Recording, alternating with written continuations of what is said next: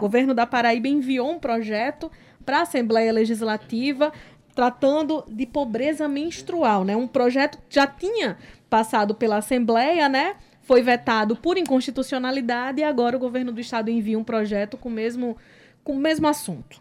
Exatamente. Boa tarde a todos. Né? O nome, é, a criação desse projeto é o Programa Estadual Dignidade Menstrual no Estado da Paraíba. Como você mesmo destacou, tinha já ido é, uma matéria nesse mesmo tema à Assembleia, que teve aí o voto do Executivo, né? Então, por o veto, questão, né? o veto, desculpa, o veto do Executivo. Então, por que foi vetado, né? Teve uma inconstitucionalidade, alguns pontos que poderiam ser melhorados, e foi isso que é, o governador fez, é, junto com a Secretaria da Mulher e da Diversidade Humana, realinhou esse projeto, reaviou para a própria Assembleia e vai ser votado em breve, né? Então, esse programa ele tem como objetivo promover o acesso a absorventes, tanto interno como externo, descartáveis e ou reutilizáveis, tanto como coletores é, e calcinha absorventes para as mulheres, né, em, em fase aí menstrual, como se diz é importante tocar nesse assunto e quando a gente fala sobre pobreza menstrual ou sobre menstruação, muita gente arregala os olhos, acha estranho, porque é um assunto que é tabu para muitas pessoas, mas há um número enorme, enorme de pessoas que não têm acesso, e eu digo pessoas porque são mulheres e homens trans que também menstruam. E é importante falar sobre esse público sim, e há um número enorme de pessoas que por muitos anos vem sofrendo com isso Falta escola porque não tem é, o acesso ao absorvente, que para uma grande camada da sociedade é algo super normal e algo que é considerado barato. Mas quem não tem dinheiro não tem acesso também ao absorvente. E aí vem questões de, de acesso à, à, higiene, à água de qualidade. Tem um número enorme de brasileiros, e aqui na Paraíba também tem um número grande de pessoas que não têm banheiro em casa. Então não tem chuveiro, não tem uma torneira, não tem água à disposição para higiene. E tudo isso entra numa discussão dessa, né? Então, eu quero trazer alguns dados falando sobre a questão da pobreza menstrual aqui no, no Brasil, né? Um dado da Unicef. Eu vou trazer só alguns pontos. Olha só, 713 mil meninas vivem sem banheiro ou chuveiro em casa. 900 mil meninas não têm acesso à água canalizada em seus domicílios. E 6,5 milhões vivem em casas sem ligação à rede de esgoto. 4 milhões de meninas sofrem pelo menos com uma privação de higiene nas escolas. Isso inclui a, a falta de acesso aos absolventes e também é, banheiros com, é, com sabonetes, enfim, para fazer a sua limpeza. E mais de 4 milhões de meninas não têm acesso a itens mínimos de cuidados menstruais nas escolas. E meninas negras têm quase três vezes mais chances de viver nessas condições do que as brancas, que são e 37% vivem e moram em locais sem saneamentos básicos, isso comparado a meninas de pele branca. Ou seja, são dados que foram levantados aí pela própria Unicef, né, e está repercutindo esse tema, é, não só em nível aqui estadual, mas também nacional. Lembrando que é, no âmbito federal também tramita uma proposta para doação de absolventes né, higiênicos para estudantes do ensino fundamental e médio principalmente de baixa renda, que são matriculados aí na rede pública de ensino, e também mulheres em situação de vulnerabilidade. Aqui na Paraíba, trazendo para o âmbito nacional, conversei com Lídia Moura, que é a secretária da Mulher e da Diversidade Humana, para falar um pouco desse tema e também explicar um pouco do que foi realmente esse projeto que agora vai entrar em votação aí na Assembleia. Vamos escutar, Lídia. A gente, a gente é, antes de Brasil soltar, é, Sibeli, os números parece que são de números de países pobres da África. A gente vê esses números, pensa que não são brasileiros. É Isso é só no Brasil, né? Imagine, mundialmente falando, não, claro, países mais... não, é o que eu estou falando, porque a gente sabe que a pobreza extrema desse nosso planeta é lá na África, não é verdade? E a gente se depara com números como esse aqui no Brasil, a gente fica sem acreditar sem acreditar mesmo. Vamos escutar a entrevista com Lídia Moura falando sobre é, esse projeto do governador João Azevedo, que está em votação na Assembleia, entre outros temas que fazem parte da questão da pobreza menstrual. As técnicas, nós aqui da Secretaria da Mulher, começamos esse diálogo no final de 2019 para propor uma iniciativa do Poder Executivo né, neste sentido. Infelizmente, uma deputada até se antecipou nessa discussão, é, buscando um projeto que, infelizmente, ele foi levado à Assembleia, mas como ele era absolutamente inconstitucional, a Assembleia não pôde possibilitar a Paraíba nesse momento. Mas por que que esse projeto que estava na Assembleia ele era inconstitucional? Ele era inconstitucional porque ele trazia deveres, dizia, das atribuições de três secretarias, só quem pode definir a atribuição das secretarias, como se sabe, é o Poder Executivo. Isso é ato privativo do governador de Estado, não é ato que a Assembleia possa fazer. Também trazia a redução e alteração de alíquotas né, do imposto para esse produto, também não pode. Para além disso, estabelecia despesas para várias secretarias, dentre elas a educação e o desenvolvimento humano isto também inconstitucional.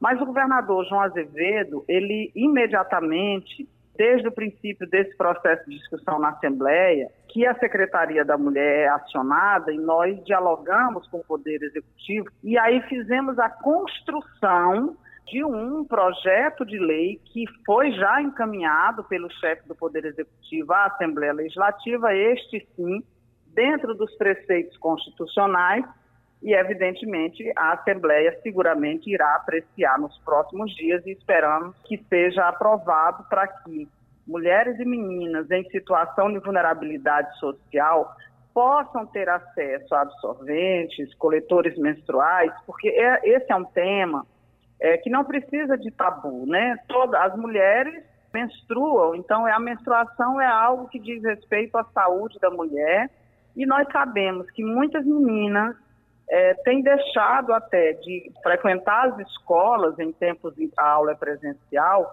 porque nos dias que estão vivendo o ciclo menstrual, por não terem acesso a esse item de higiene necessário e de saúde, terminam por ficar em casa. E isso vale para várias outras mulheres em situação de vulnerabilidade. Pode parecer pouco, mas não é, dentro de um orçamento que já não existe, que já é muito difícil, esse item termina por ser um artigo que as mulheres têm pouco acesso. Compreendemos que a sociedade ainda estranha esse debate, mas ele é um debate que o governo da Paraíba está fazendo com a maior tranquilidade, e tanto é que o nosso governador já encaminhou para a Assembleia Legislativa uma mensagem com um projeto de lei que, inclusive, inclui esse item como item obrigatório da cesta básica além dessas distribuições desses absolventes ou coletores, qual é a proposta, no caso, do projeto que vai ser votado na Assembleia? Então, além de tomar a providência de que esse item chegue até as mulheres que dele necessitam, que não têm acesso a ele, nós também vamos iniciar é, campanhas e diálogos com a Secretaria da Educação para incluir no trabalho que nós já fazemos, a Secretaria da Mulher e a Secretaria é, da educação, orientações nesse sentido, diálogo nesse sentido, para que todas as pessoas possam compreender que isso faz parte do ciclo de vida das mulheres e que, portanto, merecem um olhar é, sem preconceitos e um olhar do cuidado e da saúde e não como um tabu, como algo que deve ser escondido. Vale também a gente destacar, é, Sibeli, que nós já tínhamos também vários serviços já atendiam. Os serviços, por exemplo, ligados à Secretaria da Mulher, como Casa Abrigo, as mulheres que lá estão já recebem esse item há muito tempo. Também as meninas em conflito com a lei, que estejam amparadas na FUDAC, também já têm acesso a esse item.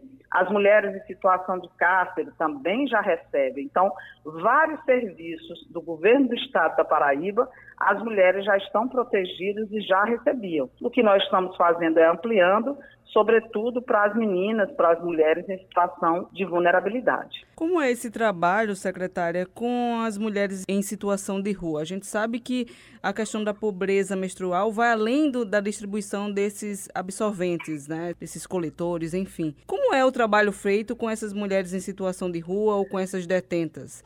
Nós já temos esse trabalho tanto em relação às mulheres que estão na penitenciária, como também as egressas, por meio do escritório social, que aí era uma parceria do desenvolvimento humano, embora alguma parte desses serviços de atendimento à população de rua, eles são muito mais municipais, mas tem uma parte estadual também. Então, é, são parcerias que a Secretaria da Mulher e entendimentos que a Secretaria da Mulher faz sempre por meio, no caso das residências, da administração penitenciária, no caso da população de rua, a Secretaria do Desenvolvimento Humano para a gente ir finalizando, secretária, como é que você vê a necessidade e a importância de distribuir né, esses objetos, esses absolventes para essas mulheres em vulnerabilidade? Por que, que se chama é, pobreza menstrual? É que durante esse período, esse é um item que sequer é considerado como um item de importância. Então, a mulher vive aquele momento muito sozinha, atravessa esse momento com uma grande dificuldade e muitas vezes adquirindo até doenças, porque não tem a higienização que é necessária nesse processo o cuidado e o acesso a itens para essa higiene, a itens de saúde, né? E termina por eh, ampliar esse problema. Então, acho que muda a configuração, muda o nosso olhar, né? É muito importante, é, porque é o governo dando resposta para todas as necessidades sociais que a população é, precisa ter, né? E também começa a discutir com a sociedade que a saúde da mulher diz respeito também a toda a sociedade. Temos aí a fala de Lídia Moura, secretária da Mulher e da Diversidade Humana, falando né, sobre esse projeto que está sendo encaminhado para a Assembleia Legislativa aqui da Paraíba. É, eu acredito que será aprovado, mas olha só, aqui também na Paraíba tem um projeto sem pobreza menstrual, que é para distribuir absolventes para mulheres em várias comunidades aqui de João Pessoa. E atualmente eles atendem cerca de 700, 600 mulheres. Eu conversei com Tiziane Carneiro, que é uma das idealizadoras desse projeto, para ela contar um pouco sobre a realidade dessas mulheres em situação de vulnerabilidade. Vamos escutar a Tiziane Carneiro.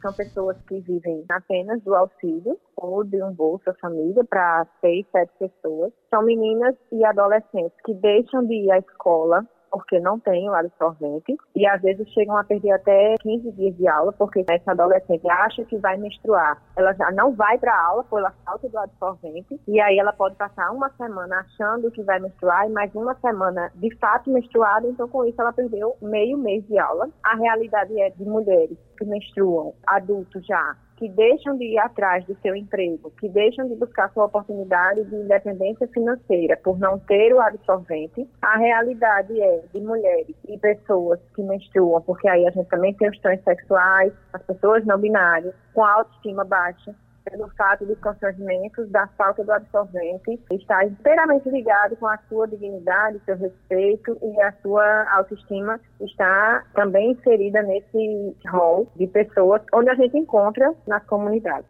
Tiziana, eu queria que você me falasse um pouco do início desse projeto, né? O que levou a vocês a fazer esse projeto e quais as comunidades que vocês atendem, digamos assim, aqui em João Pessoa. Olha, o projeto começou agora, no Dia das Mães. Depois do Dia das Mães, começou efetivamente. A gente acompanha um outro projeto, que é o projeto Fazendo Bem. E esse projeto Fazendo Bem, ele leva cesta básica, ele leva roupas, ele não leva absorvente. E no Dia das Mães, eles iam fazer uma ação em alguma comunidade e eu e Carol, a gente preferiu não entrar doando a parte de cesta básica e, e roupas, a gente preferiu levar o absorvente. A gente ficou muito inquieta com a realidade das meninas, né, que uma a cada quatro meninas deixa de ir para a aula, adolescentes também deixam de ir para as suas aulas, pelo fato de não ter absorvente, isso nos inquietou, isso nos deixou extremamente constrangida e a gente resolveu começar doando do nosso próprio bolso o absorvente. Depois a gente criou um grupo de WhatsApp com amigas próximas também para isso e depois deu a ideia do Instagram e nós continuamos aí na linha de frente também doando e também agora recebendo as doações das nossas doadoras e dos nossos doadores.